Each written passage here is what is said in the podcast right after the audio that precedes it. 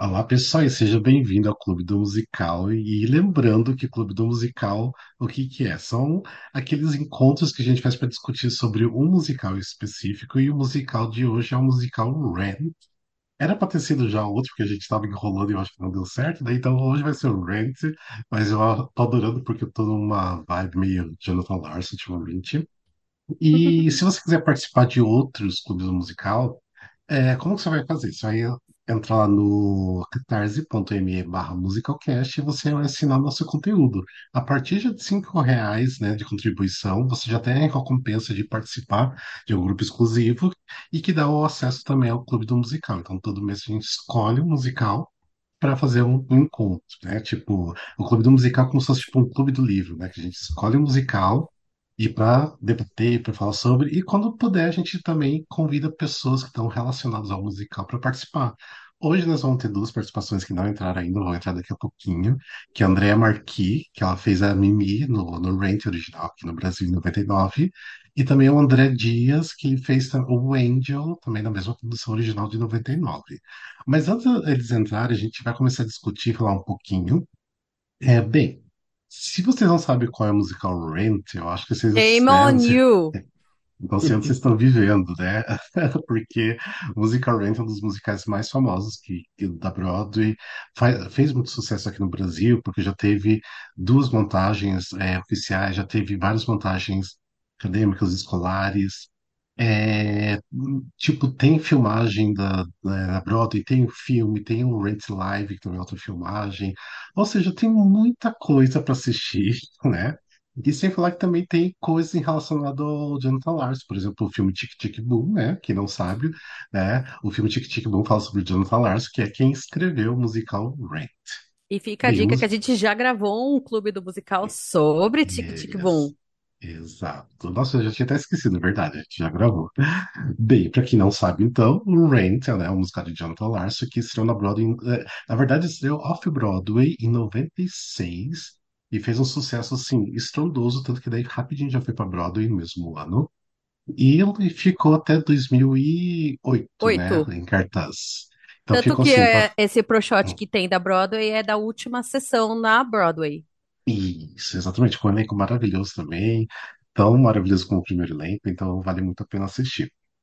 Bem, ah, também, para quem não sabe, o Rent ele é baseado na, na Ópera. ópera, né, La Bohème, e só que o Jonathan Larson quis fazer alguma coisa mais moderna, né, e trocou algum nome de alguns personagens e também a história, que fala sobre artistas, pessoas que estão lutando para conseguir sobreviver em Nova York num período que tá todo mundo morrendo de, de AIDS, então assim, é um musical assim que se passa muito nos anos 90, então assim, quem viveu os anos 80 provavelmente vai se identificar muito com o musical, como eu, é, então, assim, não tem como não gostar se você viveu essa fase.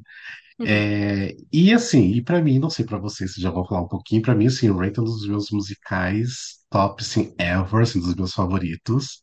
É, eu tenho um apego emocional muito grande pelo Jonathan Larson, então, pra mim, assim, o Rent é tudo na minha vida. Eu quero que vocês falem sobre o que vocês acham de Rent. Os meninos querem falar primeiro? Posso, posso começar. Eu descobri o Range, bom, é, a minha descoberta do Range foi através do Glee, pela música do Seasons of Love, então eu fui descobrir muito depois. E a primeira vez que eu assisti, eu assisti uma montagem acadêmica, então eu me apaixonei por uma montagem acadêmica, assim, que era, tipo, super simples, mas o fato da história ser sobre pessoas simples e, e suas particularidades é, permite com que as montagens é, que são acadêmicas sejam mais fáceis de ser executadas, né? Porque daí não exige muito cenário, não exige. É, são as pessoas e as pessoas. E aí eu me apaixonei pela história dali, e aí eu fui assistir o filme, e daí eu fui assistir o, a gravação que tem da, da montagem brasileira de, do, de 99. Então, assim, eu fui me, me apaixonando aos poucos, mas a história me pegou, e eu não sei por que motivo, mas ela tem várias camadas, claro. Mas eu acho que a, o contexto AIDS me pega num, num lugar muito específico em mim. Eu, eu sou pró-causa, eu, eu quero que as pessoas sejam incluídas e tal. Então, é, tudo que, que tem essa relação, até citando completamente diferente, mas que é do mesmo período, a herança que estava em cartaz em São Paulo até agora, eh, me pega muito esse, esse contexto. Então, ah, não foi diferente na história e, enfim, toda, todo o contexto dela me remeteu em lugares específicos de mim. E o, o restante pode falar se, se quiserem, não, não são obrigados, mas pode Pode falar. falar, Gabriel. Vamos lá. É, Ranch é um dos meus musicais preferidos. É, eu confesso que eu não lembro como eu descobri, é, mas assim, ele tem algumas coisas que me pegam muito, né? Eu gosto muito de histórias sobre vida, né? Histórias que se não foram reais, são ali é, inspiradas em experiências de, de pessoas reais. E, e eu gosto muito de coisas contemporâneas também. E eu acho que uma grande, uma grande qualidade do Rent é que ele fala sobre um período histórico que não é tão antigo e ele não parece datado. Eu não sei qual a mágica desse texto, eu sei que Uhum. eu gosto muito, mas é muito difícil você falar ali sobre os anos 90 sem parecer datado. Você tem ali uma obra sobre os anos 60, 70 já está ali num- numa coisa mais clássica. Falar sobre os anos 90 ou os anos 2000 sem ser datado é um negócio assim que acho que só Rent. É, já vi várias montagens, já vi montagens acadêmicas, vi a montagem original do Brasil no YouTube, ah, vi a montagem mais recente do Brasil ao vivo, ah, vi o Live on Broadway. Acho que eu já vi montagem do Rent até em espanhol. Então, de fato, é um dos meus Que musicais legal. favoritos mesmo. Letícia, É. você quer falar? Eu quero, por favor. Porque, assim, é, eu não sei explicar também. Eu sou igual a Gabriel, eu também não sei como que surgiu essa minha paixão por Rent. Mas também tá no meu top 10 fácil na vida. Porque eu acho que é bem impossível. Rent é aquele musical ou você ama ou você odeia. E eu acho que tem mais gente que ama do que gente que odeia. E, e é um musical que pega a gente, eu já, eu acho que é exatamente por isso que o Gabriel falou, de ser uma coisa muito humana. E pra mim, eu não sei, eu acho que o estilo da música, que é uma coisa que eu tô mais acostumada a ouvir desde quando eu era criança, é essa coisa mais assim, é, usar meio elementos dos anos 80 e 90 pra cantar e cantar sobre a vida humana que tá rolando ali. Então, eu também tive a oportunidade de assistir a versão ao vivo que teve aqui em São Paulo, e eu chorei muito, confesso. Porque Independente de tudo, é Rent. E eu assisti ao, o vídeo, reassisti ontem o vídeo da, da versão de 99 e a gente vê que cada período da vida que a gente assiste Rent, a gente pega alguma coisa, né? Então, quando você assiste Rent quando você tem 20 anos, é uma coisa. Mês que vem eu faço 28 e eu já tô assim, gente, é outra história pra mim. Então, fazia tempo que eu não assistia e aí eu me conectei com a história de uma outra maneira. E eu acho que essa é a mágica do Rent. Ela cabe para cabe para vários momentos da vida. Bem, é, a minha conexão com o Rank foi até por causa do, do meu irmão, que eu lembro assim, lá pro começo de 2000, alguma coisa, 2001, 2002, não sei. Ele tinha um CD, escutava bastante.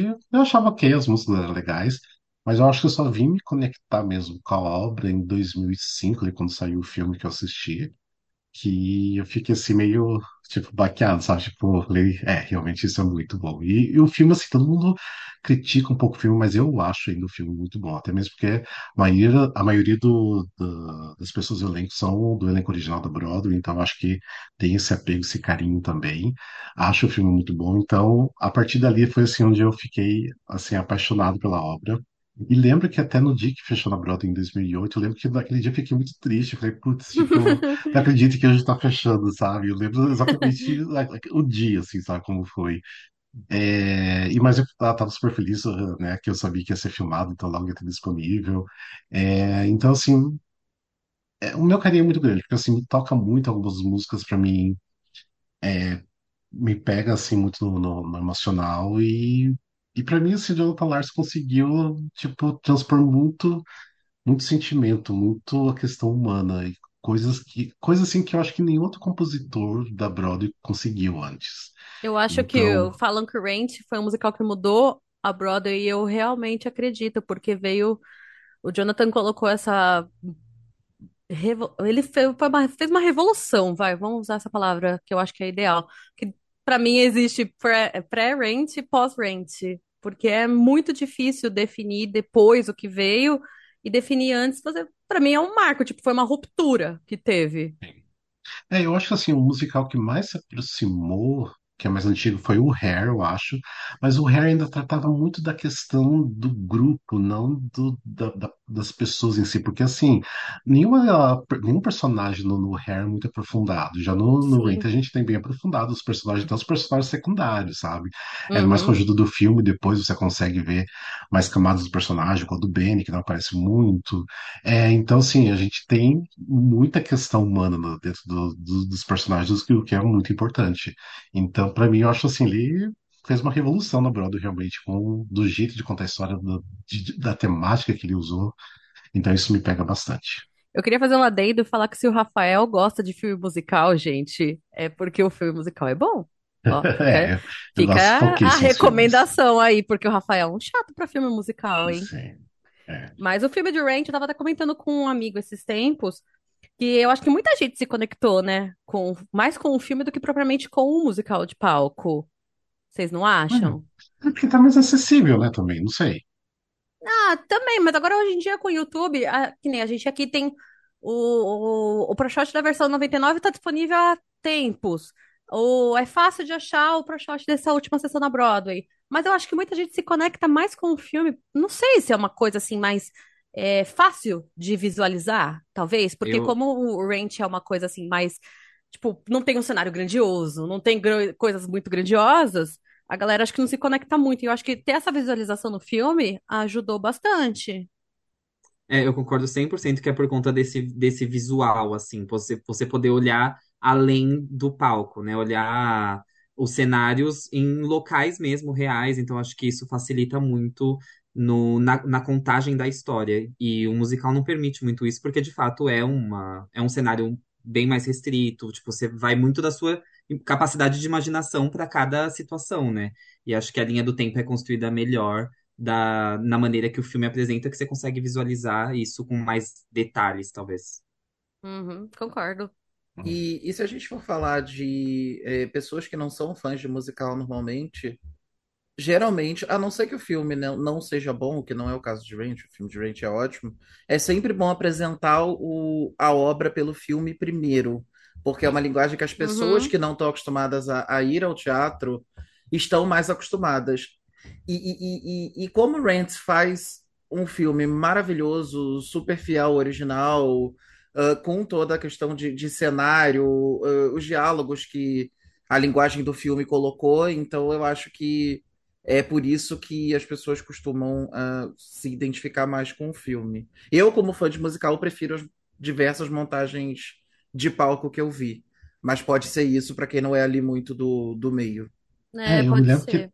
eu lembro que na época saiu o filme DVD, eu tava na, na faculdade, eu lembro que assim, impressei o DVD para várias pessoas assistirem e todo mundo amava o filme, sabe? Todo mundo chorava assistindo o filme, então eu acho que, que pega as pessoas, pelo menos naquela época pegava, eu não sei se hoje, porque pela questão de nova geração, não sei se é Mas eu acho que isso geração. cai no que os meninos falaram, de ser uma obra atemporal. É, é, é, não sei, não sei Vê o se, porque sucesso que foi, Rafa, agora na versão que teve, né? Na última versão de Hum, 2017. hum, É, 2019, não, mas ali eu não concordo, sabe por quê? Porque ele Hum, pegou o hype do, do Wicked. Tinha os mas mesmo assim, Wicked. teve gente que não foi. Eu conheço porque eu tô falando. Eu- não, desculpa. Eu conheço gente que não era tão apegado no Wicked, mas pegou muito apego no Rent. Então eu acho que também é um. Eu não sei, óbvio, eu também não sou a maior fã da versão de 2017, apesar de eu ter chorado em alguns momentos, porque acaba caindo no choro, não tem como.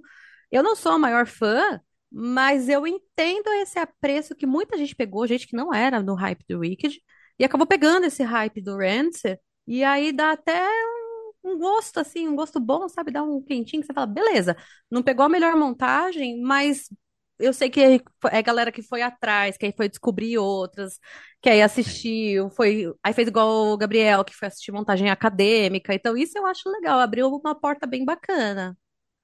É, essa montagem de 2000, eu acho que era ali 2016, finalzinho de 2017, né? É, para mim ali realmente não, não rolou para mim. Para mim ali eu acho que não entenderam muito bem o Rent. É, apesar que sim, assim, elenco maravilhoso, incrível, É, o elenco não tem, a gente não tem, não pode falar. É, e, mas assim, para mim eu acho que ali não, não entenderam o Rent ali. Então para mim assim, não, não rolou, né? Mas ok, tipo, uma equipe incrível. É, mas ali pra mim ainda sinto que foi muito pelo hype, porque eu lembro que eu conversava com as pessoas e era pelo porque Mira estava no elenco, o Eric Casatoni também estava, então eu não sei, eu tinha assim uma sensação assim que as pessoas estavam indo pelo hype de Wicked, ok, tudo bem, tem um monte de gente que nunca teve contato, foi, assistiu, gostou, conheceu, mas aí eu- é, é uma chatice minha pela minha idade também, por ter vivido a época, porque eu acho que muita gente estava ali, tipo assim, não entendeu a obra, realmente, o que que a obra queria Ah, não, dizer, mas isso sabe? com certeza. Então, tipo, são pessoas que não viveram a, a época da epidemia da, da AIDS, é, né, do HIV.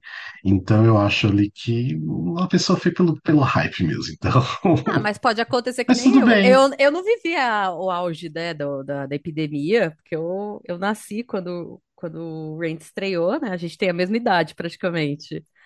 E eu não sei, eu me identifico com, com esse momento, mesmo que eu não tenha vivido, parece que eu vivi. Então, eu não sei se é exatamente esse o, o momento que, do jeito que você falou, tipo, ah, a galera não viveu, a galera é jovem, ah, eu que sou velho, eu vivi e tal. Eu não sei se é bem por aí. Eu acho que É, ele tá falando mais de, vo- de você refletir no momento e em Ah, sim. relação ao, ao hype. Tipo, eu também não vivi a, a epidemia da AIDS, mas eu consigo entender é, o não, a gente, que eu acho que, isso. é, a gente, E eu acho que tá falando, Rafa tá falando dessas pessoas que, tipo, não, não entendem esse peso e estão lá mais é, para assistir um musical a mais e assistir o artista preferido a mais. Eu acho que é mais. É, é porque assim, anos 90 pra mim foi de ver na TV muita gente, muito artista morrendo de, de AIDS, era assim, constante. É, nas, nas escolas ser o assunto de palestras e pessoas falar sobre o assunto. Era uma coisa pesada, sabe? E, Uhum. e se usava muito de piada, sabe? De chamar o outro de aidético, né? Se referindo que porque a pessoa também era gay Nossa. também.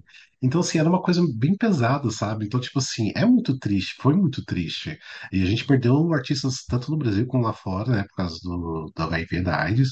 Então, foi uma época bem pesada, assim. Eu tenho essa, essa memória, assim, fresca na minha, na, na- na memória. Então, é. Por isso que eu, que eu falo que, assim, pra mim pega mais, sabe? Em alguns Uhum. pontos a, a É, eu acho que aí é, eu acho que é que nem o Diego falou, é uma coisa de, da gente identificar, tipo, a gente saber, que nem a gente não viveu, mas a gente sabe o que aconteceu e, e tem esse outro lado mais humano, por assim dizer. E você é mais esse lado que você realmente viveu. Então é uma coisa assim, que, que é aquilo que eu falei, Ranch mexe com, com quem tem que mexer, mexe. E mexe, e mexe de forma diferente, né? Eu também não vivi e, e, claro, né? O, o, o HIV, a AIDS é ali a linha condutora da história, mas de repente nem são, nem, nem é o assunto ali discutido que me pega mais. Existem outros assuntos ali que, que me pegam muito mais do que isso. Apesar de, obviamente, ser uma parte Uhum, imprescindível da história.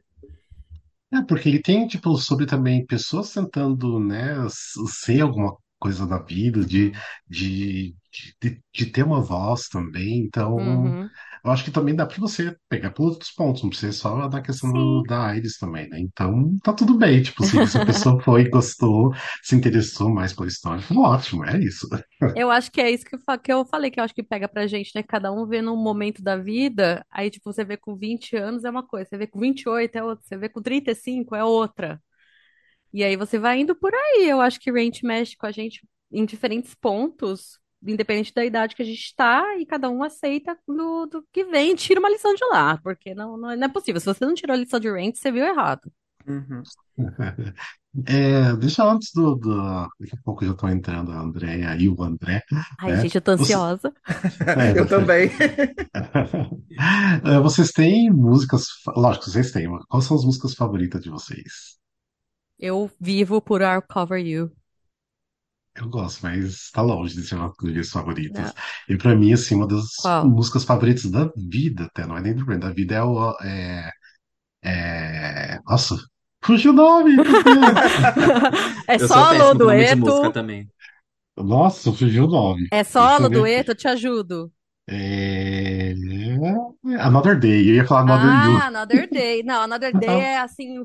Muita Another gente Day. considera, eu acho que o, o La Vie Bohème. Ah, de Bohème é épico, Não, Vie bem. Bohème é o épico do musical, só que eu acho que Another Day é o momento que você começa a chorar e você não para mais. Porque o Another Day tem a questão ali, né, que daí do, da questão do relacionamento, né, da Mimi com, com o Roger. E daí entra o elenco no final Ah, cantando é tudo. junto, é tudo muito E lindo, começa o muito lindo. mantra, né, do musical No Day But Today. Sim, Uhum. também, é, Maravilhosa, Another. Day. Nossa, vocês estão falando, eu já me arrepiei. Não é a minha música favorita, é, ma- mas eu já me arrepiei pensando. É, a minha é, é One Song Glory. Eu tenho, Ah, eu tenho amo. tendências com, com solos e, e eu gosto muito de, de, de, de One Song Glory. Eu acho, eu acho que ele dá. Ele é uma música ali no, mais ou menos do começo, ele, ele direciona ali o- quase que, que o tema do musical, né? sim. É Uhum. porque é, também a, é- é o a- Roger cantando, mas cada um tem a sua. a cada um tá procurando sua glória ali na, na sua área Aham. ali. É é, pra bem mim tá isso. dentro do top 5, eu acho, de gostos essa música. É linda. Eu acho que Eu, Rain... Desculpa, pode falar, Diego. não, eu vou pro clichê, tá, gente? Eu vou pra Seasons, Seasons of Love porque me pega na vida, assim. Então, tudo bem, eu vou responder o clichê mesmo, porque é a que eu gosto mais Mas mesmo. tá tudo Então, bem, amigo. Mas, então tá mas ótimo. a, a questão do Seasons of Love, se a gente for ver bem hoje, é super clichêzão, tá super batido e tudo mais. Mas se você for perceber como essa música é foda, é foda. Tipo assim, a Sim. É. letra de. Por isso que ela se tornou tão icônica, porque ela é muito foda, essa música. Mas Uhum. hoje em dia nem escuto mais tanto porque é, cansou, A sabe? gente, Mas é é. isso que eu ia falar, a gente já ouviu tanto que acaba cansando. é. Mas eu acho difícil ter uma música no Ranch que a gente acaba pulando. Assim, tipo, nossa, eu não, E odeio, zero, nota zero, nota é, eu dó. não É gosto muito difícil. do What Do You Want, né? Que, Nossa, eu ia falar que eu né, adoro o Orion. Ai, não, eu não gosto dessa música. Eu pulo essa música, eu não gosto muito, não. Nossa, eu, eu, eu não- vou ser cancelado se eu falar que eu pulo. Eu pulo Over the Moon, escutando assim, Ah, soundtrack. não, mas isso aí tá tudo bem. Isso aí Mas tá essa aí tudo tá bem. tudo bem, porque Over the Moon é. A Mourinha é chata. Ai, também é um monólogo, né? Na verdade, não é É. música, música, né? Então. Não, amiga, não tem é. problema nenhum pular Over the Moon, tá? Às vezes eu também pulo. Ai, porque é uma cena tão icônica pra tanta gente. Ah, mas até Não, aí, Take Me or Leave Me também é super icônica e ela também já encheu o saco. é, é, É, também. por repetição, né? Sim. Exato. Tem, tem uma música que eu assim, me arrepio no final dela, e não tá no, fi no filme, que é Goodbye Love. Nossa, Porque a Mimi, Goodbye a, Love. a Mimi cantando o tempo todo Goodbye Love, né? Se despedindo do, do Roger, e no final ela fala Hello Disease, né? Olá doença. Tipo assim, é muito arrepiante. Tipo Uhum. assim, te pega na alma isso daí. Então, pra mim, eu acho que essa é a segunda minha música favorita. Mas assim, é muitas, muitas músicas A, a- minha música cortada favorita é Halloween. É É um solo do Mark completamente desesperado. Eu acho que a E minha também. Eu eu adoro adoro. Halloween.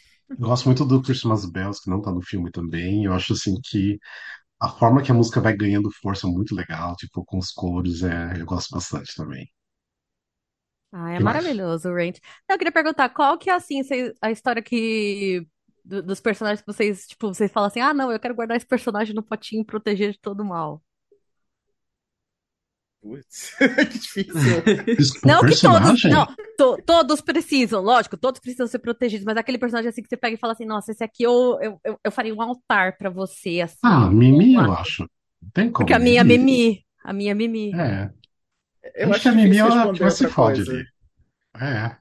Ah, sei lá, tem gente, eu conheço gente que é, faria isso com a Angel, por exemplo. Não, e a Angel? Eu ia falar Ai, isso. É, é doído, gente. Eu, eu, É. assim, eu- fui pro, pro musical a primeira vez esperando nada, né? Porque era uma montagem acadêmica e eu nem conhecia a história como um todo, só conhecia Seasons of Love, que eu já tinha dito. Mas é, quando eu vi, eu falei, meu Deus, não tava preparado para isso, sabe? E então, sim, colocaria num potinho. É, a primeira é vez que eu vi, Angel e Mimi, com certeza. é, e a primeira É, vez é. que eu vi ao vivo foi numa montagem da Cal, que quem fez a Angel foi um amigo meu, foi o Caio Ah, Locke. Hum, E eles fizeram uma montagem que, é, de propósito, é, bom, eu pessoal, não sei quem conhece a Cal, né, a estrutura, a escola aqui do Rio de Janeiro, todo mundo já ouviu falar. Eles têm, o, o lugar que as montagens acadêmicas são feitas não é uma, não é um teatro tradicional. É, é um- uma sala em que eles dispõem as cadeiras e lugares do chão de acordo com a montagem que tem lá. E eles fizeram um conceito que, aí vocês vão me perdoar se eu usar o termo errado, eles chamaram na época de teatro total. Então, assim, de propósito, não dava para ver tudo o que estava acontecendo. Eram cenas simultâneas e algumas delas iam estar nas suas costas. Eu tentei ver ali hum. duas, três vezes, sentado em lugar diferente. E assim, foi um negócio envolvente, né? pô, era quase como se eu estivesse ali no, no- na casa que eles moram, né?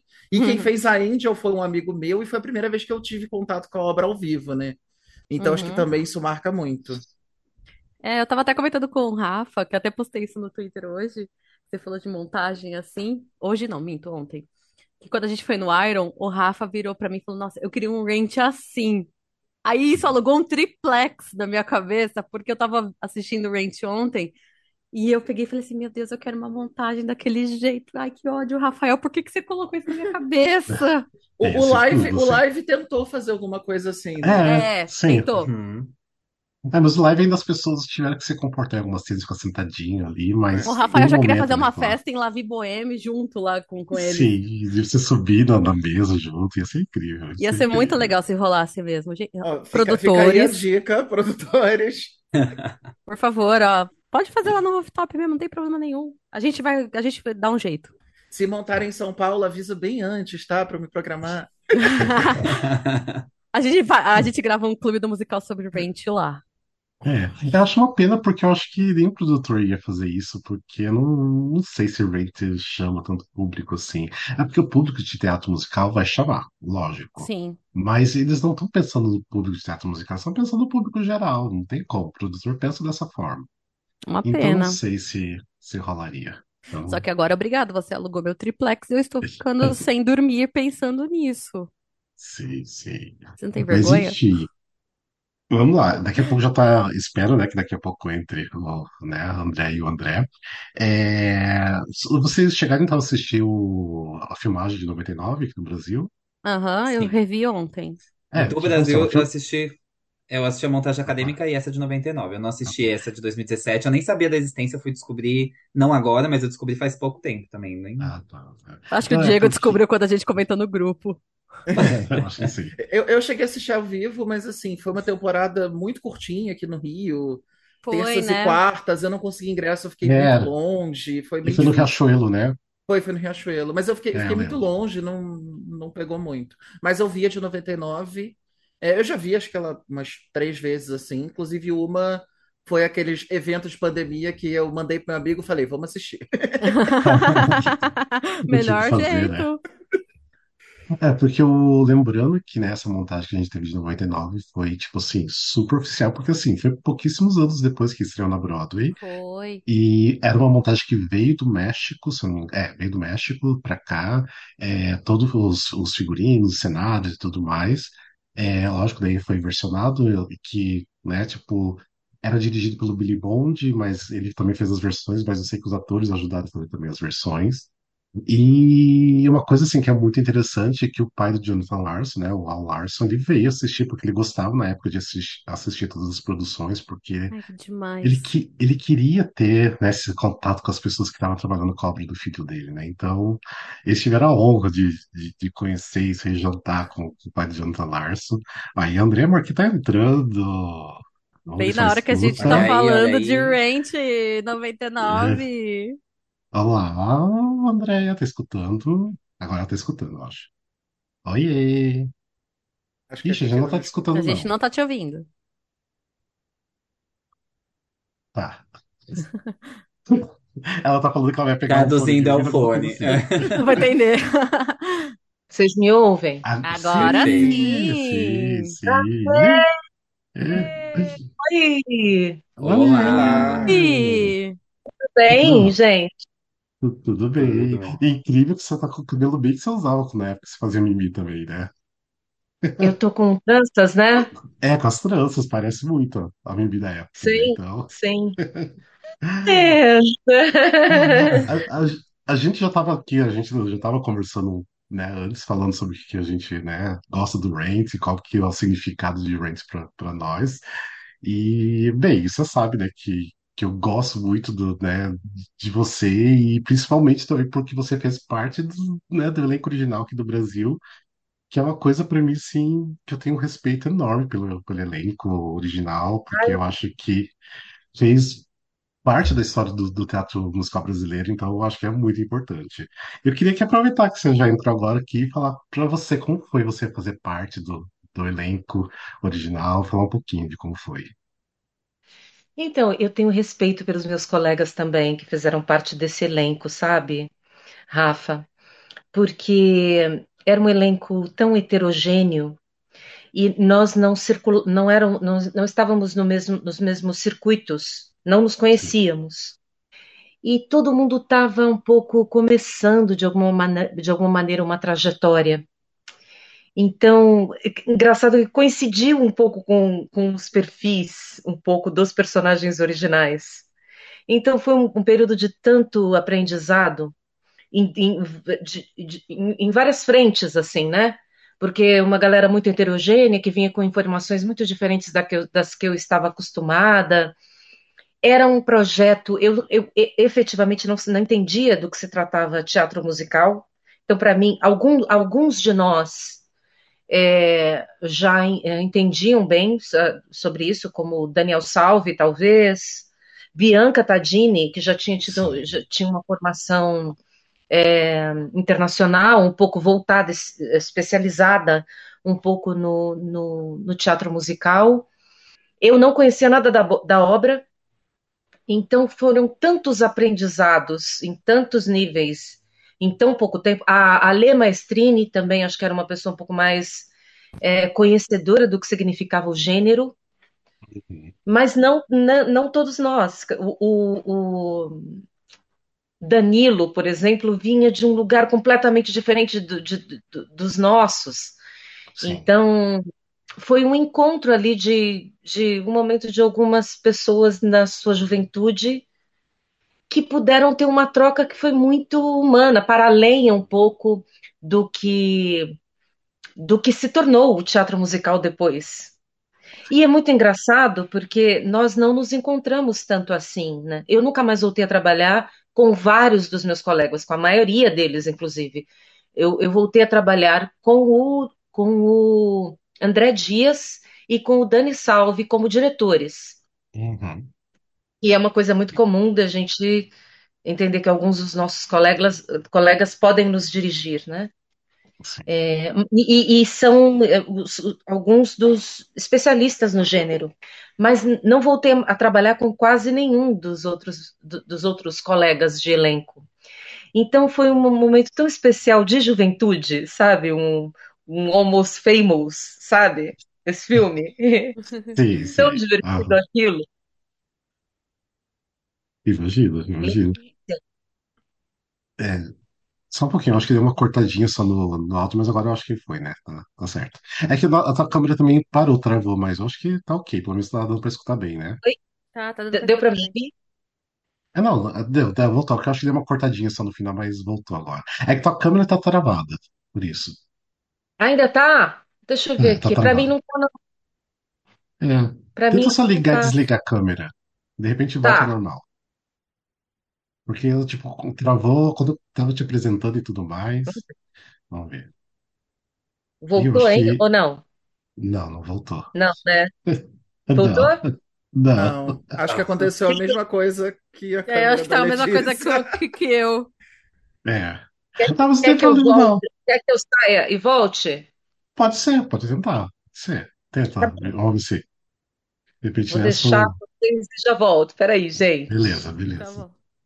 Gente, ai, ainda bem que não tá aparecendo câmera, porque eu tô chorando aqui com ela contando. Ah, Gente, eu tô muito emocionada com isso. Sério, vocês não têm Ixi, eu ideia. já, já chorei muito conversando com quase com Nossa, eu inteiro. tô. Nossa, eu tô. eu- Por isso que eu tô quieta, eu só tô ouvindo o que ela tá falando, eu tô encantada. Eu tô. Eu já tava Sim. quase chorando quando você tava contando a história do, Eu, do pai do Jonathan, aí eu já tava aos prantos aqui, escorrendo lágrima, aí ela entrou e eu fiquei tipo, meu Deus do céu, eu tá deveria ter com a Mimi. convidado o Danilo, que agora é Danilo. Ele tem cada história sobre o Rage, ele é incrível, ele é incrível. Ai, não, aí eu não ia sobreviver, Rafael, por favor, tenha dó de mim. Ele, acho que de todos que eu conversei, assim, teve as histórias assim, mais incríveis e muito engraçado, então é, é muito legal. Nossa, eu tô emocionada real, nossa. Ele era, eu acho que sub de Andy, se eu não me engano. Nossa, eu E é uma delícia eu ver ela contando as histórias, né? muito. Tipo, você sente, você sente esse, esse momento para para para a vida deles, né? Tipo, pessoas completamente aleatórias se unindo ali nessa pegada de vamos fazer esse projeto aqui junto. E que delícia que foi, e a gente pode eu, por exemplo, na minha idade hoje, contemplar isso que jamais conseguiria naquela época assistir esse musical. Exata, Então exatamente, é amigo. É, eu penso que quem assistiu na época era muito sortudo. Nossa, Foi, foi agora muito sim. Agora É. É, tá conectando o áudio. Ixi, mas eu acho que conectou o áudio, não. É tudo tira do mudo. deu Fala coisa. Aí, Agora a gente tá te ouvindo. A gente não tá te vendo, mas não tem problema. Desencana com, Ah, que com pena vídeo. que tá- pra mim aqui tá normalzinho. Não, não tem. não- bom. Escutando você tá ótimo. Então tá. Bem, você tava falando em relação, A né, de. saber, com- eu tô toda arrumadinha, eu vim toda arrumadinha. Ah, Ah, Mas a gente pegou o comecinho do vídeo, deu pra é, deu ver. pra é, ver exato. você tá toda Tá arrumadinha. É, tanto que até elogiei as tranças e tudo mais, então deu pra ver. É, tá, né? A gente então tava falando, né, de como foi essa experiência no começo, de conhecer as pessoas. E é uma obra hoje em dia que, que você ainda continua gostando, que, que continua muito importante pra você. Como que o, é seu sentimento ainda com, em relação ao Rent hoje em dia? Eu não gostei do filme, Olha só, a gente tava falando que a gente amou o filme. Eu não gostei do filme. Não consegui. Eu, eu, eu assisti a peça fora do Brasil. Eu assisti na Broadway. Eu amei. E aí consegui ver as diferenças. Tinha uma- umas coisas de alçapão, consegui entender. Eu entrei bastante na história. Mas o filme eu não curti muito. Eu acho que, assim, eu acabei de fazer o Alguma Coisa Podre, em que tinha uma, uma referência ali sobre o Rent, né? E, e sobre a Uhum. Mimi. E tinha a Ingrid Geiger, que também tinha feito Mimi, né? É engraçado porque essa peça sempre volta de alguma maneira para mim, né? Esse personagem sempre, assim, a galera de musical sempre me faz voltar a esse momento, sabe? Então eu tenho uma certa relação um pouco apaixonada. Eu gosto porque foi tão importante para mim e foi tão é, é, marcante a época, a época um pouco. Então eu gosto assim de graça, sabe? Eu, eu- é uma coisa que me traz alegrias, assim. Essa é a minha relação com a peça hoje. Porque foi, foi uma coisa que me trouxe para um lugar tão interessante. A minha relação com musicais, Rafa, desculpa se eu me, me estender um pouco, aí você, você me corta aí. A minha relação com musicais vem mais do audiovisual, do- do- da época de cinema, da época de ouro do, do cinema, sabe? Porque no final dos anos 70, é, sempre havia um musical no meio da noite, no meio da madrugada. Todo final de ano tinha o Mágico de Oz com a Judy Garland, sabe? E aí depois, com o tempo, eu fui entendendo que as cantoras de jazz e os cantores de jazz tocavam os clássicos. Eu, eu fui é, entendendo isso aos poucos. Que aquelas canções dos musicais que eu assistia, muitas delas vinham do teatro musical, que era uma coisa que eu não tinha acesso exatamente. Então, a, a minha relação com os musicais parte daquela relação com os musicais da década de 50 e os de, do- os de 70, os que vieram depois também, como o Hair, o Cabaré, do audiovisual transposto, do, eh, que transpôs o, a- a- o teatro musical um pouco para as telonas. A minha relação vem daí. A partir do Rent, talvez eu entendesse um pouco que já, já acontecia o teatro musical de, de alguma maneira pela Bibi Ferreira, pela Marília Pera, pela Cláudia Raia que eu fiz antes do Rent, mas foi, foi no Rent em que eu acessei o gênero, entende? Um pouco através daquelas pessoas, um pouco através do que foi acontecendo depois. Então, a minha relação com o Rent é de muita gratidão nesse sentido, porque primeiro que ampliou a minha, o meu olhar é, é, é, é, musical, a minha musicalidade, através do repertório do teatro musical. Então, o Rent teve um marco para mim de musicalidade, não só de, de, de plataforma de expressão, mas também de musicalidade, porque algumas das escolhas que eu fiz, que os meus personagens fizeram no teatro musical, são escolhas que talvez eu não faria como artista musical. Como, por exemplo, a Ida, que dá notas altíssimas e faz escolhas é, beltadas em momentos que eu, Andréia, não faria. Então, a partir do Rent, eu, isso ampliou de uma maneira tão deliciosa o meu, o meu olhar a, res, a, respeito do teatro, a respeito da música, que eu só posso ter alegrias, né? Muito bem, muito bem. E uma coisa assim que eu fico pensando, porque na época que vocês fizeram o Rent, tinha, tipo, recém saído da Broadway, né? Tanto que eu até tava falando pra eles que eu acho que até o, a produção que vocês fizeram veio do México, né? Eu acho, se não me engano, na época, né? Era Bom, é, tinha, cenário, tinha sequestração. criadores que eram do México. É, do É, eu México. lembro que eu lembro alguma coisa que ele tinha vi- vindo do México. Mas, por exemplo, se montar o Rent hoje em dia, ele não tá mais falando, né, com, com os dias de hoje, né? Porque as pessoas não estão morrendo É, mais de, de datado. AIDS e nada mais. É, como que foi na época? Vocês tinham alguma, algum tipo de recepção do público em relação à temática, ainda mais o seu personagem, né? Porque o seu personagem ali, do final, meio que morria, né?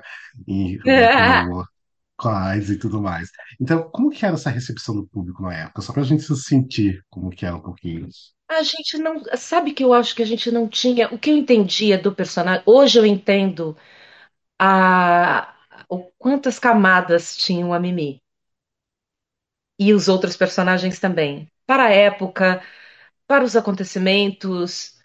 é, mas a gente não tinha essa. Nem o peso, nem a responsabilidade. Nós éramos Uhum. jovens. E eu acho que talvez os personagens mesmo, tão, talvez não tivessem. É muito engraçado porque uma pessoa que viveu nos anos 80 e que viveu o que a, o, a, a crise do, do, do, da soropositividade, talvez também não entendesse exatamente o que estava acontecendo naquela época. Olha, eu não sei, talvez eu vá morrer, vamos viver. A, a sensação que eu tinha de Mimi era essa, apenas. eu não acho que a gente te entendia a responsabilidade que está falando sobre o tema naquele momento, entende? Apesar de todos termos, eu acho que todos nós entregamos a mensagem da peça exatamente por essa irresponsabilidade e, desconhecimento preciso sobre o tema, porque era tão feliz estar com aquelas pessoas e ao mesmo tempo é, acho que a gente vivia uma juventude sem internet, um pouco cega a respeito do mundo, sabe? E, e a Mimi me acessava pelas emoções. Eu imaginava que uma pessoa naquela circunstância estava vivendo sensações intensas. E para mim era só um transporte de algumas coisas românticas que eu vivia na época. Eu não era, não tinha toda a responsabilidade, a responsabilidade precisa do que aquele espetáculo tinha é, significado num momento específico. A gente se sentia muito emocionado. Eu lembro que o pai do Jonathan Larson veio e a gente ficou muito emocionado com aquilo, sabe? Então eu acho que isso é, isso passava um pouco para a cena, né? A cena artística e um pouco histórica. Mas eu não sei se a gente tinha toda aquela responsabilidade. Hoje eu ouço algumas pessoas dizerem ah, é um, é um, espetáculo um pouco datado. Mas é datado como foi o, o Hair, um pouco naquela Uhum. coisa do Woodstock, anos 70. É, eu conheci agora também alguma coisa podre. Um, é, a Carol Botelho era cover da Ingrid como Mimi. E eu não sabia disso, eu Uhum. fui saber disso no último dia do espetáculo. Então, eu olhei para ela e falei: Nossa, você é uma Mimi perfeita, assim, física, assim, idade. Eu falei: Quem é? Se você fizesse uma Mimi agora, você ia fazer uma Mimi maravilhosa. Então, é um espetáculo um pouco datado de sua, na sua época, mas tem uma coisa de é, é, humana e de pessoas e de grupo que se, que se encontra. Aquela coisa toda do rent, como pagar o aluguel, como é uma coisa de descoberta, é, de, de transição. A vida da gente, Rafael, é uma transição, né? A gente é criança e transita para pré-adolescência, transita para adolescência, transita para a idade madura, e transita para um lugar que é uma pré. Uh, uh, uma hora vou me tornar idoso, que talvez seja uma hora. Pouco. Então a vida é uma transição. Esse espetáculo é um pouco um espetáculo de uma transição para a maturidade, para as coisas mais duras da vida. Então, que ok, que seja. É uma coisa anos 80? É, mas é uma coisa é, tão bem articulada, eu acho, Sim, com, com, com essa juventude que talvez dialogue com a ju- nova juventude, sabe? Como experiência de uma época. sim. Não sei. Sim, sim. Você até comentou, né? Eu tinha até comentado antes que o pai do Jonathan Larson veio assistir. Você tem alguma memória, alguma coisa com ele, de, de ele falar em relação ao elenco, ao trabalho de vocês? Você tem alguma memória disso ou já é muito tempo para você lembrar? Eu tenho uma memória de- do almoço, de, de um almoço que fizemos todos nós. Uhum. É, eu tenho um pouco a lembrança dessa memória por causa da, de uma certa comoção, essa comoção, sabe? De Sim, essa ver qualquer coisa engraçada, que era uma comoção que eu não entendia, mas que eu participava, porque eu sim, não tinha toda a bagagem. Eu não posso dizer que eu já era fã de- do Jonathan Larson. uhum. Sim, Eu não posso dizer que eu tinha todo o conhecimento do, de- do que do gênero de teatro musical. Aquilo, aquilo tinha começado ali, mas eu me senti emocionada de ter aquele encontro. De falar, nossa, sim, pai do cara, uma história que tinha acontecido e que foi desembocar. E aí eu tinha entendido que, por exemplo, naquele momento eu acho que era, eu era a Mimi número 49 no mundo, eu acho. Eu não sei por que eu guardei esse, esse número. Mas eu, ach, eu, eu achava naquele momento que eu era, eu era Mimi número 49 no mundo. sim, Então, o que eu ficava imaginando era uma coisa que tinha acontecido, talvez no quarto, uma ideia, uma proto-ideia, que tinha acontecido no quarto de um, de um cara, é, de um norte-americano, que viveu essa época é, muito fortemente, porque eu acho que as coisas. ah, Manhattan, vocês já, já foram para Broadway, já Ali onde ele morava é um lugar tão pequeno, então aquilo deve ter sido acontecido tão no nervo, aquela, aquele acontecimento. E em algum momento o Jonathan Larson falou: Eu vou escrever alguma coisa sobre isso. E aquilo tinha gerado um, uma, um, um acontecimento artístico que rodou o mundo. E em algum momento, em algum ponto, ele falece, o pai dele vem até aqui para nos ver fazer. Então aquilo já era, uma, já era um acontecimento tão delicado, sabe? Que eu estava que eu estava participando, sem saber exatamente o, qual é o contato que eu tinha. Eu sabia que o Cazuza tinha falecido, tinha acontecido alguma coisa aqui no Brasil que Uhum. também. Então era um acontecimento. Aquele momento também era um, era um momento muito forte da MTV. Sim, sim. Então aquilo parecia um acontecimento pop tão delicado, sabe, na nossa história artística. E eu, nossa, nós estamos participando nesse momento tão sensível, sabe? Então, eu, eu tenho lembrança desse almoço com o, o que todo mundo chamava de Papa Larson. Sim. Papa Larson, para mim, era uma coisa tão íntima de quem entendia do, do, do, da peça, do que tinha acontecido com a peça, de como aquilo tinha explodido depois da morte do Jonathan Larson e que ele, ele mesmo talvez nem tenha conseguido entender. Você entende como é uma coisa que o próprio escritor talvez não conseguiu entender o que foi que ele escreveu naquele momento, de como aquilo é uma ruptura, era uma ruptura um pouco de, de da escola de musicais. E aí, em algum momento, algum ponto da história, o cara, o americano, que era pai do cara que escreveu, que ah, e se encontrava ali com a gente, falava: olha, aconteceu isso com o meu filho e agora nós estamos aqui. Então, era como se estivesse acontecendo alguma coisa. Não tem nada, não tem nada a ver. Mas, por exemplo, é, eu me lembro do dia que a, Mari, a Marielle Franco foi assassinada. Ok, sim. Eu também me lembro desse momento, porque foi um momento um pouco marcante em que aconteceu algum momento ali muito doloroso e que todo mundo se conectou e aquilo, para mim, aquele momento do encontro com o Papa Larson, que para mim não era o Papa Larson, era o pai do autor e que ele me trazia essa emoção do autor para aquele Uhum. momento. Então, eu lembro muito desse almoço, porque esse almoço também antecedia é, muitas coisas entre nós do elenco, sabe? Então, era- foi, eu lembro desse almoço. Muito bem, muito bem. Deixa eu só é, abrir aqui. Vocês têm alguma pergunta para André? Vocês querem perguntar alguma coisa? Fiquem à vontade. André, eu só queria falar que, o eu, que a minha vocês, câmera não tá aparecendo, porque eu, é, eu tô achando ótimo, Mas eu o seu nome eu chorando. sei, Letícia. Eu tô chorando com as suas histórias, que eu sou, eu tô aqui emocionadíssima. É uma honra estar aqui ouvindo suas histórias. Sou muito sua fã, sou muito fã do que vocês fizeram. E aí eu queria perguntar também se tem assim, é, você fazia a Mimi de uma maneira tão natural, que é o que você comentou, agora que você já tava com essa coisa mais de jovem, mais, entre aspas, irresponsável, tudo. E aí, e a Andrea hoje? Como que a Andrea faria a Mimi?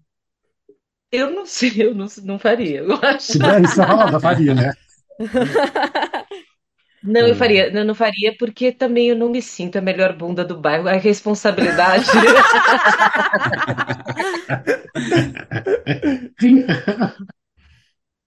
É. A irresponsabilidade também tinha um pouco isso, uma, sabe, de. Não, eu, eu começaria. Eu não sei, eu acho que eu tenho uma, eu conheço melhor, é, eu tenho mais habilidades com o gênero. Mas eu não me vejo mais fazendo mimi, não. é, Eu vejo é outras pessoas. também. Quando eu vi a Carol Botelho, eu falei, você é perfeita! Que legal! Eu era perfeita assim também, que legal! É, mas é tipo, lógico, né? Porque você não tem nem mais a idade do personagem nem nada. Mas óbvio que você faria, eu acho que uma mimimi totalmente diferente do que você fazia, por causa do tempo, né? Que já passou mais de 20 anos. É, Então, né? Seria uma outra. É, já Eu, vai eu ser acho que quase coisa um 25. pouco de, de. Eu, engraçado, eu estava falando isso com os meus colegas, né? Eu nunca olho muito para trás, assim. Eu gosto de olhar um pouco para frente. Qual, perso... Qual, que personagens eu talvez puder. Até hoje, eu não me sinto assim uma especialista, sabe? Eu tenho tido a sorte. é, Eu tô falando Rafa, tô falando com todo mundo aqui, mas é porque eu tô falando. Rafa, é o que eu conheço.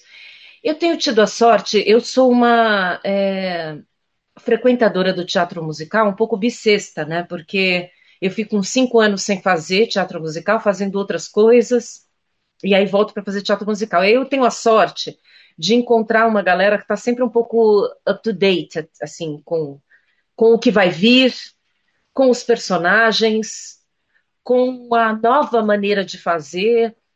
Por exemplo, em 2017, eu fiz o Bossa Nova, Uhum.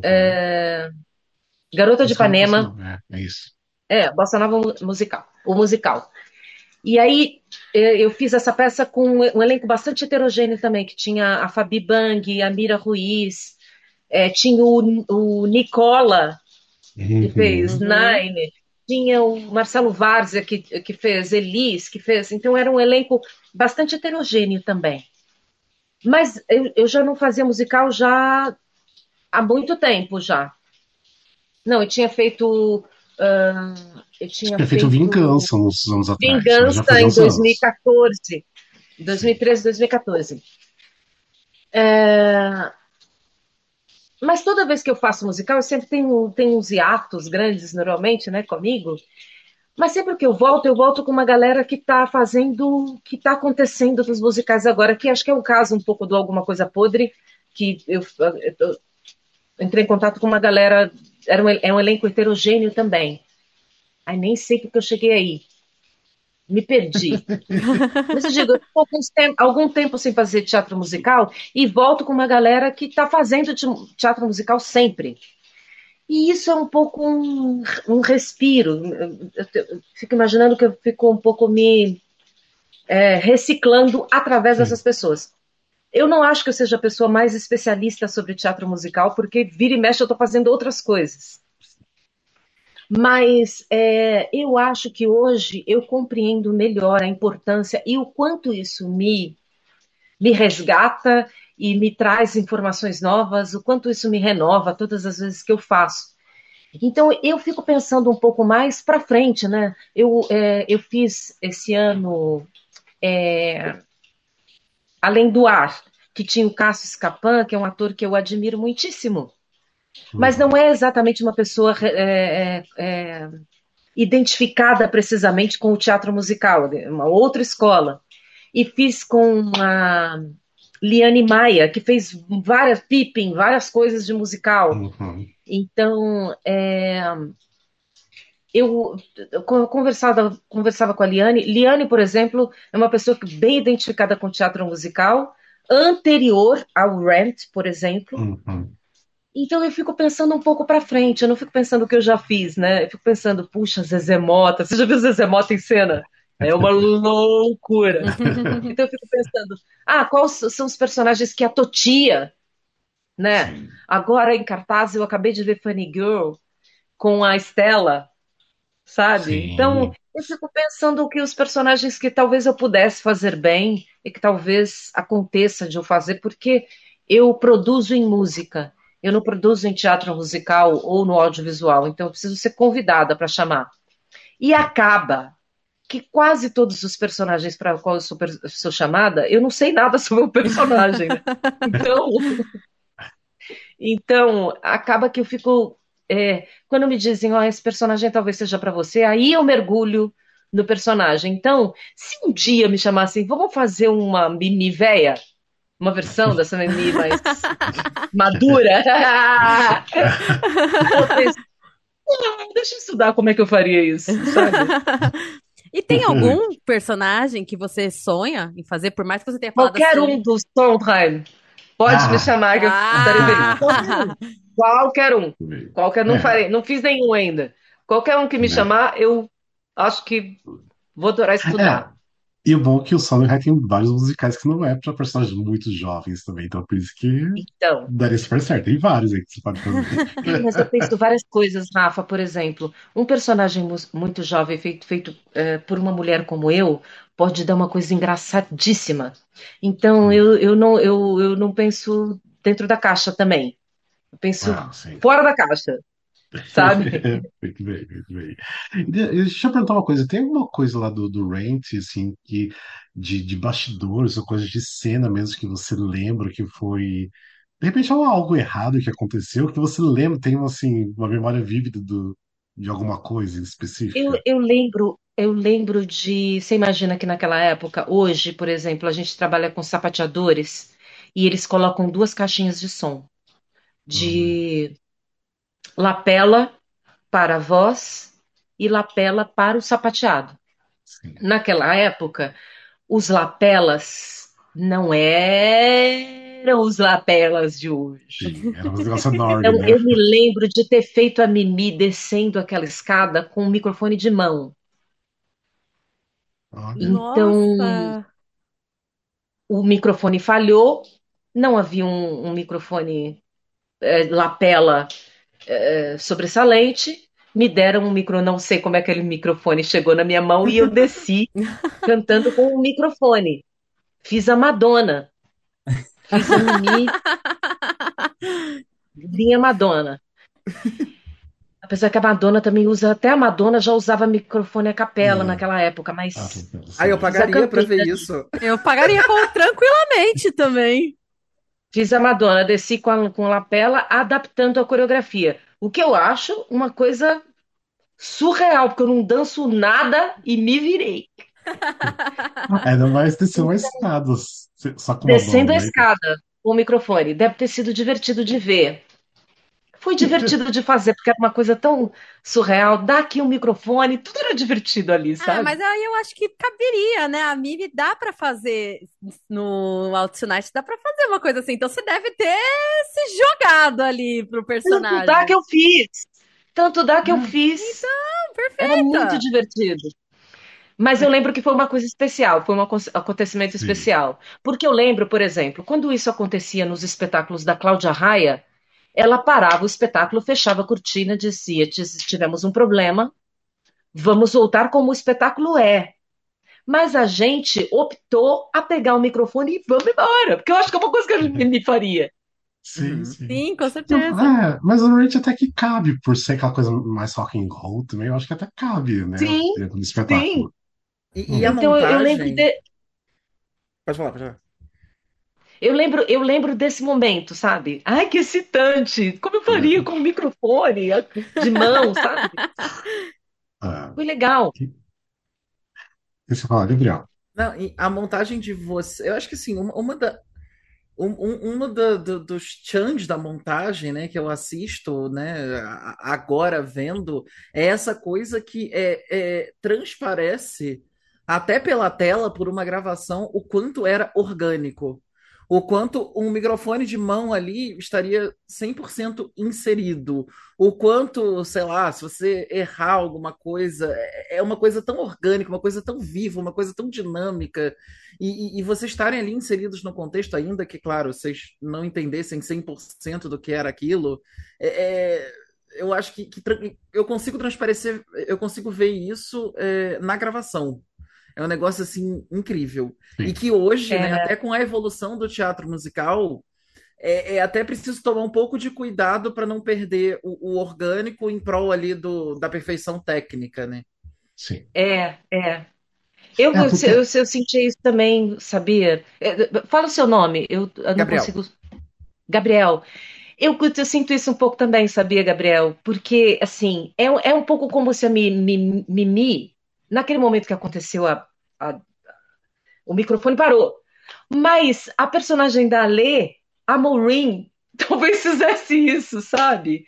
Era um bando de artistas, de jovens artistas. Então, eu acho que essa coisa que você sentia, orgânica, era um pouco porque a gente também estava vivendo um pouco aquilo, sabe? De ser aqueles artistas que estavam atrás de, do, do, do- próprio som, do, apa- atrás do- da Santa Fé, de Santa Fé, sabe? Uhum. lugar onde os artistas. A gente era um pouco aquilo também.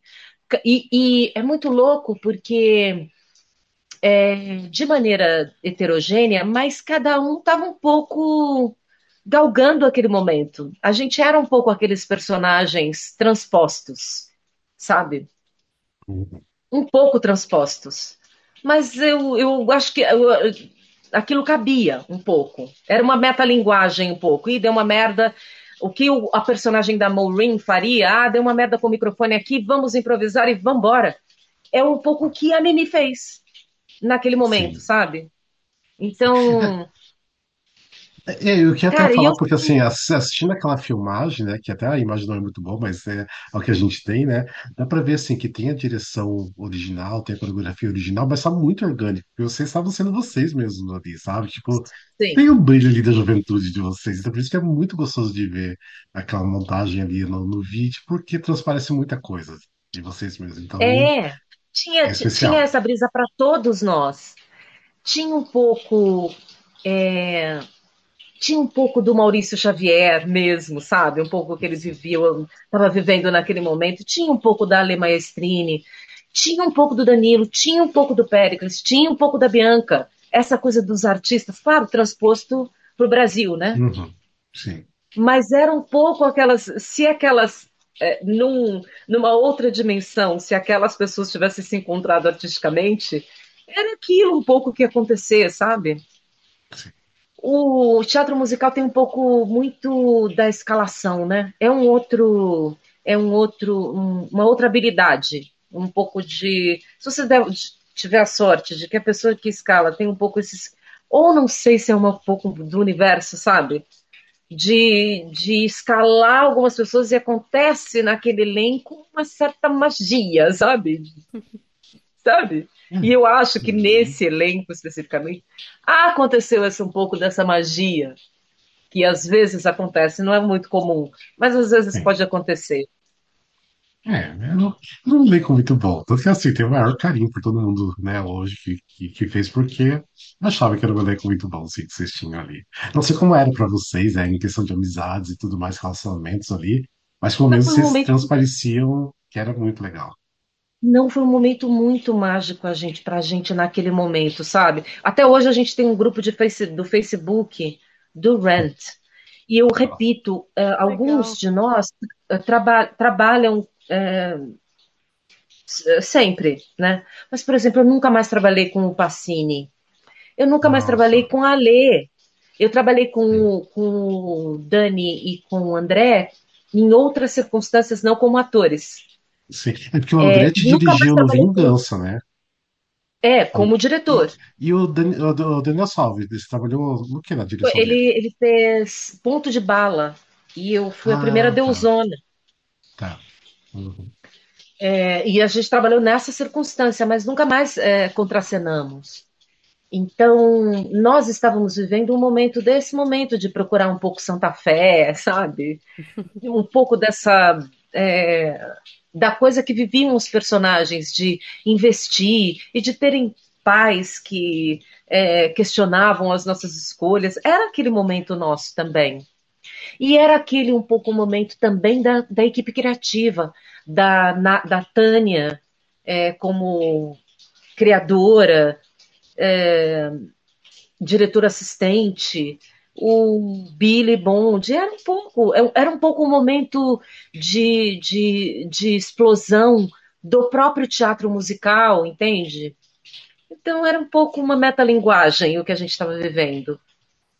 É, tava, tava acontecendo tudo ao mesmo tempo, né? Então, é, É, de falar um pouco sobre esses temas, entende? Sim, A gente não, não, não, não- o personagem do André, por exemplo, é, a gente não falava, não tinha transexuais, a gente não falava sobre- tanto sobre travestis, sobre transexuais. Uhum. É, era- era- foi um momento de, de Sim, mudança de chave, anos 80, sabe? Para os anos sim, 80, sabe? sim. É, imagino como que deve ter sido, sim. E aí, tem mais alguma pergunta? Pode vontade. Andréia, como é que era fazer La Vie Bohème? Você se divertia Então, fazendo La Vie Bohème? A gente se divertia e eu vou dizer uma coisa para você. Vou ter que voltar de novo agora pro presente. Eu fui, eu, eu, eu dançava bastante no Alguma Coisa Podre, sabe? E, algum, algumas coreografias me remetiam um pouco ao La Vie, Mo- à La Vie Bohème. Peraí, deixa eu lembrar qual era. Tinha uma coreografia de Alguma Coisa Podre que me remetia. Eu sofri tanto para fazer a coreografia, e no La Vie Bohème, a gente fez rapidamente, aquilo parecia orgânico. Tava tudo certo, fazia tudo com muita facilidade. Eu não sei. é, aí vem a coisa de ser um pouco mais jovem. Sim. Não sei, não foi na... tudo era orgânico, fácil, sem sofrimento. Ah, Em algum imagino. momento é, a coreografia estava bom. Eu lembro assim que, por exemplo, para a coreografia da Mimi, é, a gente, eu fui aprendendo paulatinamente com uma com a coreógrafa que era mexicana, que agora não me lembro do nome dela, faz muito tempo, e a Tânia Nardini.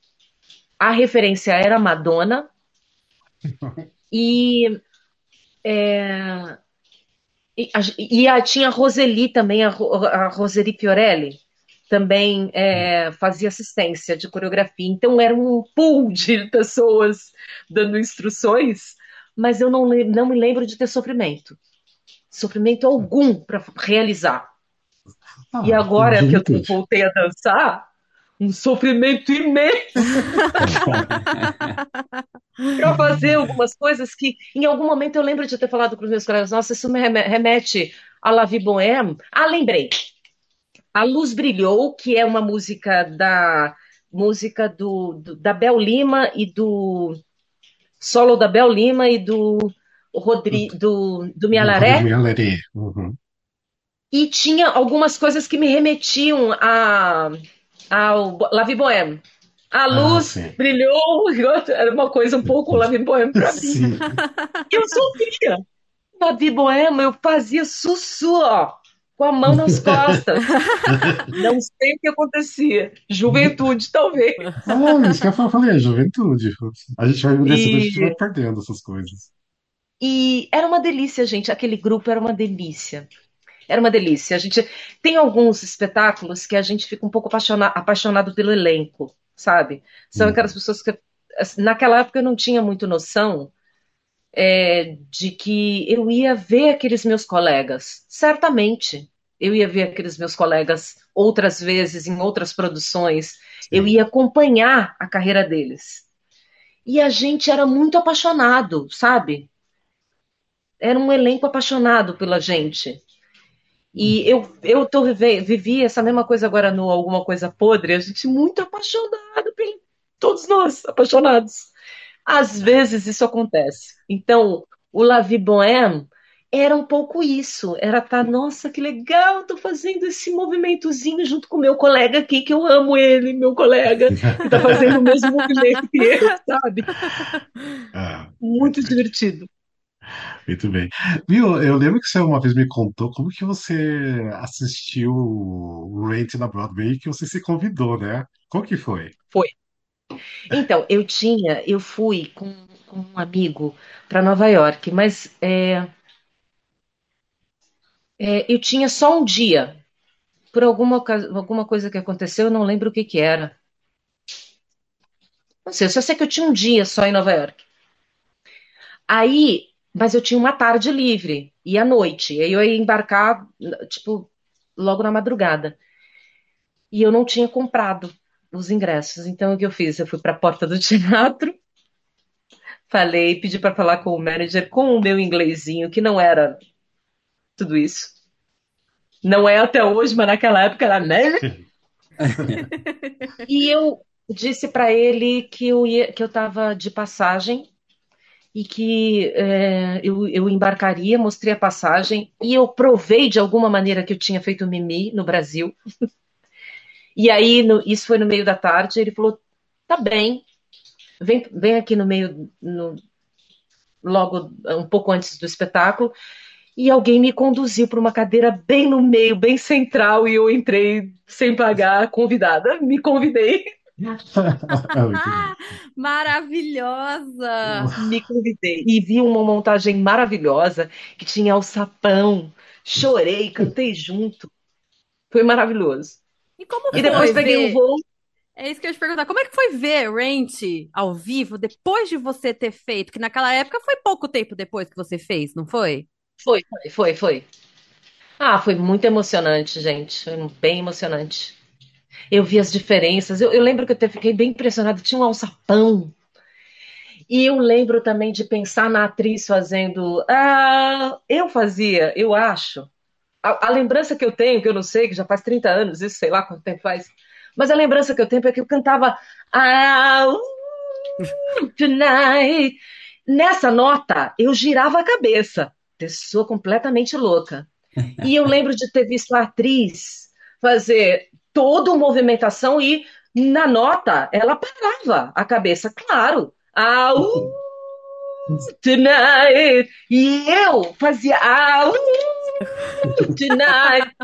Erro. Erro da atriz. Então, Ah, é, eu fiquei muito emocionada de ter assistido e de sacar qual eram, as, qual eram essas diferenças. Eu não lembro qual era a atriz que estava fazendo a Mimi. É que muita coisa acontece ao mesmo tempo, né, gente? Mas eu lembro desse momento, tipo, assistir de graça num lugar maravilhoso. Me convidei. Não, muito bem, muito bem. Adorei dar a carte- a carteirada, né? Dei a carteirada. E aí, há mais alguma pergunta, gente? Nossa, maravilhosa. Gente, eu tô encantada. Diego, você que não fez uma pergunta, tem alguma pergunta? Não, não tem nenhuma pergunta, não. Eu queria falar só em relação a. Quando vocês falam que o elenco, né, tem essa conexão, a gente sente muito isso. Quando eu saí do Pole, por exemplo, que era o que você estava citando agora, eu senti muito que vocês estavam felizes fazendo aquilo. Tipo, vocês estavam motivados para entregar aquilo. E quando assisti o, o YouTube ali o- de Ranch, eu falei, meu, dá para notar isso. Você, como É, espectador, sente isso do elenco. É muito bom, muito bom. É uma energia meio, não sei, parece que dá um clique, sabe? Não é sempre que isso acontece, mas às vezes, assim, eh, você encontra as pessoas e fala, nossa, era tão bom ouvir, assim, eh, eu tô falando de agora para para a sensação que eu tinha na época. Era tão bom estar no, na coxia e eu ouvia a Laila cantando a, a Bea, Ah, sabe? sim, Sim. Era tão bom, tão gostoso ouvir a plateia rindo do Marcos Veras, do Jorge Salma, do, do Wendel. Era tão gostoso estar na coxia. E o Rant era isso, era tão maravilhoso, era tão emocionante ver a despedida do André Dias naquela cena da morte. Sim. Era tão bom é, ouvir da Cuxia Alessandra Maestrini. Era tão bom ouvir o solo do Maurício Xavier. Era tão bom ouvir o do Mura. E a, a Janaína Bianchi cantando aqueles solos, solo do, aqueles solos do Season. Uhum. Era tão bom ouvir aquilo. Então, é, não é sempre que isso acontece, mas às vezes acontece do elenco se apaixonar. E é muito louco, porque não é apaixonar exatamente individualmente pelas pessoas. Porque, por exemplo, eu não tenho tanto contato mais com vários, vários dos meus colegas. A gente tem um grupo juntos e a gente, evidentemente, torce e acompanha é, todos eles, mas alguns viraram bolsonaristas, então durante um tempo eu quase tive raiva de alguns deles, por exemplo. A gente entende que, ok, surtos, né? Mas às vezes a gente é, enfrenta um surto de amor coletivo. Surto coletivo, sabe? Um surto coletivo. Meu Ela caiu, será? Será? Acho que sim. Acho que ela travou. Ok. É, e o André, pelo jeito, não aconteceu alguma coisa, porque eu até mandei mensagem pra ele e não chegou nem nada. Ah, tudo bem. Se você já quiser É, eu... encerrar, Rafa, Não, não, depois. mas eu queria fazer ainda mais uma pergunta pra ela. Não sei se ela consegue voltar ou não.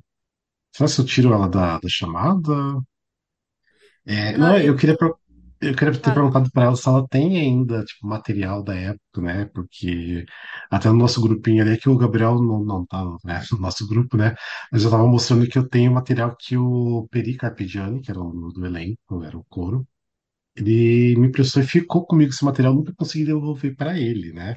E quem tá vendo o vídeo, tem até o programa original. Olha, Olha, que Olha. lindo. que lindo! Tira o. Não dá pra tirar o, Ah, deixa eu desfoque? tirar o. Tira o Sim, desfoque. deixa eu ver. É, pronto. Ai, Ó, Ai, que lindo! tem a Tira. carinha de todo Sim. Ai, mundo. tira uma foto, depois manda pra gente ver com Sim. detalhe. Tem tipo, a foto todo mundo aqui atrás. Lindo, lindo, lindo, Ai, lindo. Uau. amigo, que Linda. Deixa eu tesouro! ver aqui, Tira. a Depois me tá manda, depois manda a foto lá pra gente. Eu quero ver com detalhe. Então tem esse programinha, né, que, que é o que... Ah, tipo, é um folderzinho, mas era um programa, tipo, pra época, né, já, Era já era muita coisa. Coisa. perfeito. Nossa, Não, que tô. isso. E, Maravilhoso. e daí tem até, tipo, porque eu acho que aqui que eu entendi, eles mandavam um convite aqui dentro, que daí tem, Olha, você abre aqui como se fosse quase uma capa de um CD, sabe? Tipo, Sim. que Uau. legal! tem a carinha de todo mundo aqui. Que legal, tem É tipo um... uma ligação, né? Explicando a Sim. história. Que legal! Não, e eu não E vou falar que daí... tá lindo pra época, tá lindo porque tá lindo. É, É, tá, sim, tá melhor que muita coisa que tem hoje em dia. Exato. Sim. Daí eu tava até mostrando na foto, eu tenho, tipo, o script original cheio de anotação de telefones do, do, do elenco, né?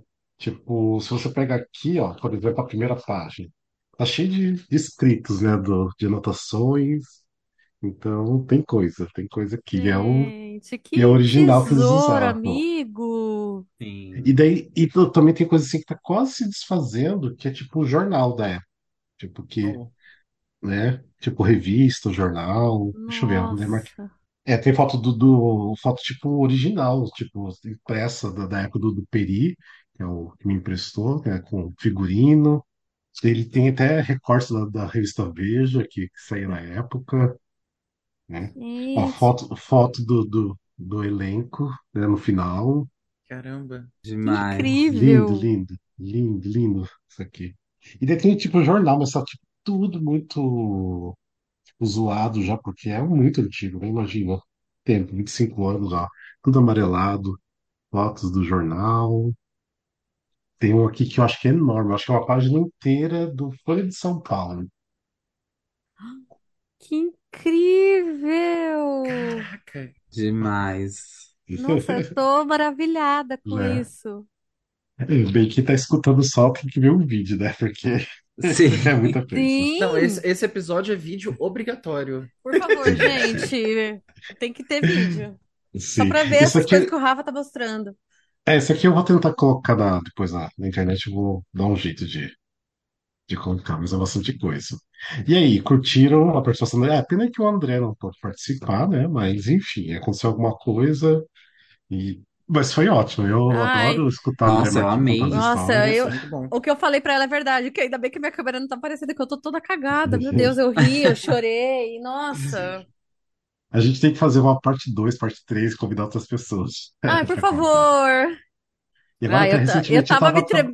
eu tava me tremendo toda aqui falando com o André quando ela entrou. Eu tava tipo, ai meu Deus. Aí eu me controlei, porque baixou aqui. Pois desde manhã eu tava, meu Deus, eu vou falar com o André e com o André. Infelizmente não deu com o André, Não, mas eu tava quase assim, meu Deus, eu vou falar com o André hoje, meu Deus do céu, socorro. daí, pra mim, assim, tipo, tem gente assim, que eu amo, igual, por exemplo, o Maurício Xavier. E agora eu tava trabalhando com ele no, no Mágico de Oz, sabe? Então, assim, é incrível saber uma pessoa que fez parte disso, tô ali junto, sabe? Então é, é muito legal. Eu É curto muito. surreal saber que ainda eles estão por aí e a gente pode comentar sobre isso com eles. Eu Sim. acho isso É. de uma. Eu não sei nem explicar o que que eu sinto. Não É sei, gente. isso. E você viu, tipo assim, que a questão, por exemplo, igual de encontrar o pai do Jonathan Larson, pra mim isso é uma coisa muito. é, a, por exemplo, a Andrea Marquinhos não tinha essa noção, igual ela falou, né? Mas imagina pra quem tinha noção igual, porque eu sei que na época a Bianca Tadinho já tinha assistido fora, eu acho que o Daniel Salvo também, então eles tinham uma noção muito grande. Você imagina o que que é receber o pai do Jonathan Larson pra ali, né, no almoço junto e conversar Então, e no, na próxima, no próximo clube do musical sobre o Range, a gente vai chamar os dois. assim, Só que eu quero assim. saber tudo sobre o pai do Jonathan Larson. Sim. E é triste porque o pai do Jonathan Larson faleceu, né, no final do ano passado. Foi, acho que até na Foi. véspera de Natal. E eu lembro que eu tava, foi muito engraçado, que eu tava mandando mensagem pra, com a Andrea Marquis, né, falando de Natal, não sei o que, a gente conversando. E daí eu abri o Instagram e vi que o pai dele tinha morrido. Daí eu falei pra ela, nossa, acabei de ver a notícia que o Papa Larson morreu. E foi triste, né, porque ela, ele é uma pessoa que quis levar, né, o, o trabalho do filho dele pra frente e fazer jus, né, ao, ao trabalho. Sim. Então é incrível, é incrível. É. Rent é. Ai, gente, Range assim. me- mexe com, com, com, qualquer um. Nossa, eu tô É. aqui num misto de sensações que eu tô assim, ao mesmo tempo que eu tô com o coração quentinho, eu tô, meu Deus, como assim? Isso é incrível. Tá uma, tá uma É mistura porque, de sentimento é aqui, porque eu nossa. acho que o Rent, igual ela falou, tipo, tem um lance, um cara lá, norte-americano, que tava fazendo uma coisa lá dentro do, do quarto dele, né, da, da casa dele, né, lugar apertado, e que explodiu ele também, de repente, nem sabia o quão grandioso seria tudo isso, e, e continuar contando essa história, e até nos dias E de ele não hoje poder ver, saber, isso que é o e ele não pior. poder ver. É. E, e para ver que como assim conecta as pessoas, como é importante para todo mundo, então Rent é muito especial, tipo assim, Eu não, achei, Uhum. achei magnífico essa questão dela falar, dela não ter noção do que era. Sim, Porque eu, isso é o personagem, tipo, você não tem noção, você tá doente, você não sabe no que que isso vai dar, você só tá vendo um monte de gente morrer, então bora viver, sabe? Então é, é meio essa irresponsabilidade na, na vivência, e ela dizer que pra gente, tipo, eu não tinha noção do, do tamanho que era, e a- hoje eu tenho essa responsabilidade, tanto é que quando a Lê perguntou pra ela como você faria a Mimi mais, tipo, sem você hoje, né? Acho que não teria esse tom de Né? inocência ou de irresponsabilidade na personagem que deveria ter. Então, Seria é uma uma coisa coisa muito. mais pressionada, né? É, que tentaria trazer uma emoção um pouco maior, talvez, não sei, teorias sim, da minha cabeça, mas que essa Sim. responsabilidade era muito essencial pra personagem. Tipo, eu vou Hum. viver e vou, vou ver o que acontece. Sim, eu acho que sim, se. sim. Por isso que eu perguntei isso pra ela hoje, porque hoje ela sabe o, o peso que a obra tem. E na época, eu acho que é exatamente isso. Tinha que ser uma coisa bem inocente, irresponsável. E aí, eu, por isso que eu perguntei, porque aí ela, com a maturidade que ela tem, como é que faria? Que aí eu acho que fica essa pressão absurda de falar, É, tipo, eu tenho que ter respeito com a obra, tenho que ter carinho com a obra, mas tenho que transmitir o que a obra quer. Como é que eu vou fazer isso? Acho que ia ser uma, uma, um- uma coisa que é imensurável você conseguir ter essa visão. É, e aquela coisa até que é uma coisa que a própria Mimi fala, né, da, da música, né, I, I have a baggage too, né, que ela tem bagagem, mas ela falando da questão do HIV, mas ela tá, tipo, falando que ela já viveu bastante para saber o que ela tá fazendo as coisas. E na época, quando você é jovem, você acha que já, viveu o suficiente para saber o que você tá fazendo, mas você não sabe, você não sabe, tipo, você é muito jovem para saber. Então, de repente, hoje ela poderia falar, I have a baggage, né, então ela Sim. tem É, essa bagagem para para fazer uma Mimi com uma construção totalmente diferente e de repente fazer a Mimi que, que é a direção original mandaria, não sei. Mas não que não funcionou na época, funcionou de forma maravilhosa. Ela estava fazendo o que foi dito para ela e da forma que ela achava que, Sim. que era adequado também. Não, E mas eu é acho isso que eu- que- é isso, desculpa. Fala aí, fala É, aí. é só, é só isso que eu acho que é complemento que o Diego falou. Que foi ótimo ela ser Sim. essa pessoa vai irresponsável, inocente, matura, que aí colocou uma outra bagagem, né? Agora que é a baggage. Colocou uma outro tipo de bagagem. Então, ideal. É. E eu acho que é por isso que, que as montagens acadêmicas de Range funcionam tão bem. Eu não tinha parado para pensar quando eu falei antes dela entrar e ela falou: ah, a gente estava ali lutando, procurando nossa Santa Fé. E eu acho que é por isso. Ela falou da, da Carol Botelho. A Carol Botelho fez a primeira montagem que eu vi, da Cal. Eu achei que o programa Legal. digitalizado. E ela era a Mimi.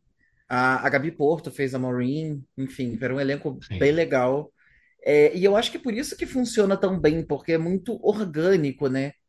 E, para, né, enfim, fazer novas montagens profissionais, é, hoje em dia, com o, o apuro técnico que, que o teatro musical tem, é, é preciso lutar um pouquinho mais para retomar essa, essa organicidade da, da coisa. Então, acho que talvez por isso que montagem acadêmica funciona Fica muito bem. mais Acho que ano passado, é, ano passado eu vi uma da, da Seften aqui no Rio, acho que eu vi, sei lá, três vezes.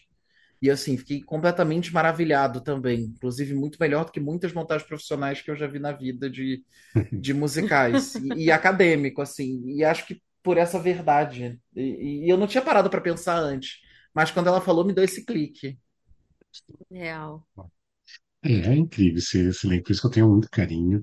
E é engraçado que eu, eu sempre tenho essa coisa meio de starstruck, né, com esses elencos originais, que eu fico assim meio abalado com, com eles, a presença deles. Apesar que assim, com a Andrea Marquez a gente já ficou muito amigo, muito próximo, então é tranquilo até.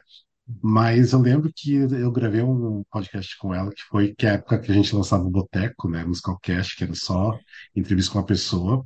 E ela veio até em casa para gravar, aqui no quarto onde tô gravando mesmo. Eu fiz tipo, um mini estúdio aqui pra gente poder gravar. E assim, e ela cantou Out Tonight pra mim, né, na gravação. Eu falei, putz, quem diria que um dia André Marquinhos estaria cantando no meu quarto Out Tonight Que pra escutar, sabe? sonho! Que demais! E tipo assim, ela cantou assim, uma potência vocal que eu falei, meu Deus, os vizinhos estão todo mundo escutando, porque assim, foi assim, incrível, incrível. Que sensacional, amigo. É, então, ah, maravilhosa, maravilhosa. Enfim, vocês querem falar mais alguma coisa de Ranch? Finalizar em alguma coisa? Se isso tudo que a gente fez aqui não fez as pessoas pa- pararem para prestar atenção em Ranch, eu não sei o que que vai. Sim. Ah, deixa eu até mostrar uma coisa que. Deixa eu só tirar aqui do Blur. É que tem é, quem estiver vendo o vídeo, que esse livro até é da Letícia, né? Letícia, que é o Borro Sim, Days. Tem aqui, ó, The Whites. Deixa eu ver sim, eu aqui. The comecei a Wider Works ler, of Jonathan Larson. eu comecei Né? a ler e aí eu sabia que eu ia demorar porque eu tô enrolada com o trabalho. Eu falei, não, vai, Rafael, lê aí, depois eu leio com Então, calma, mas eu porque tô assim, ansiosíssima para devorar esse negócio. Esse livro é muito bom, porque fala com detalhes do trabalho do, do Jonathan Larson, tanto com o musical Superbia, que é falando no Tic Tic Boom, próprio Tic Tic Boom, Rent e outros pequenos musicais que ele escreveu também, né, que nunca foi pra frente. Então é bem interessante. Então, assim, eu tô assim num momento assim que tô afundado no, no trabalho do Jonathan Larson.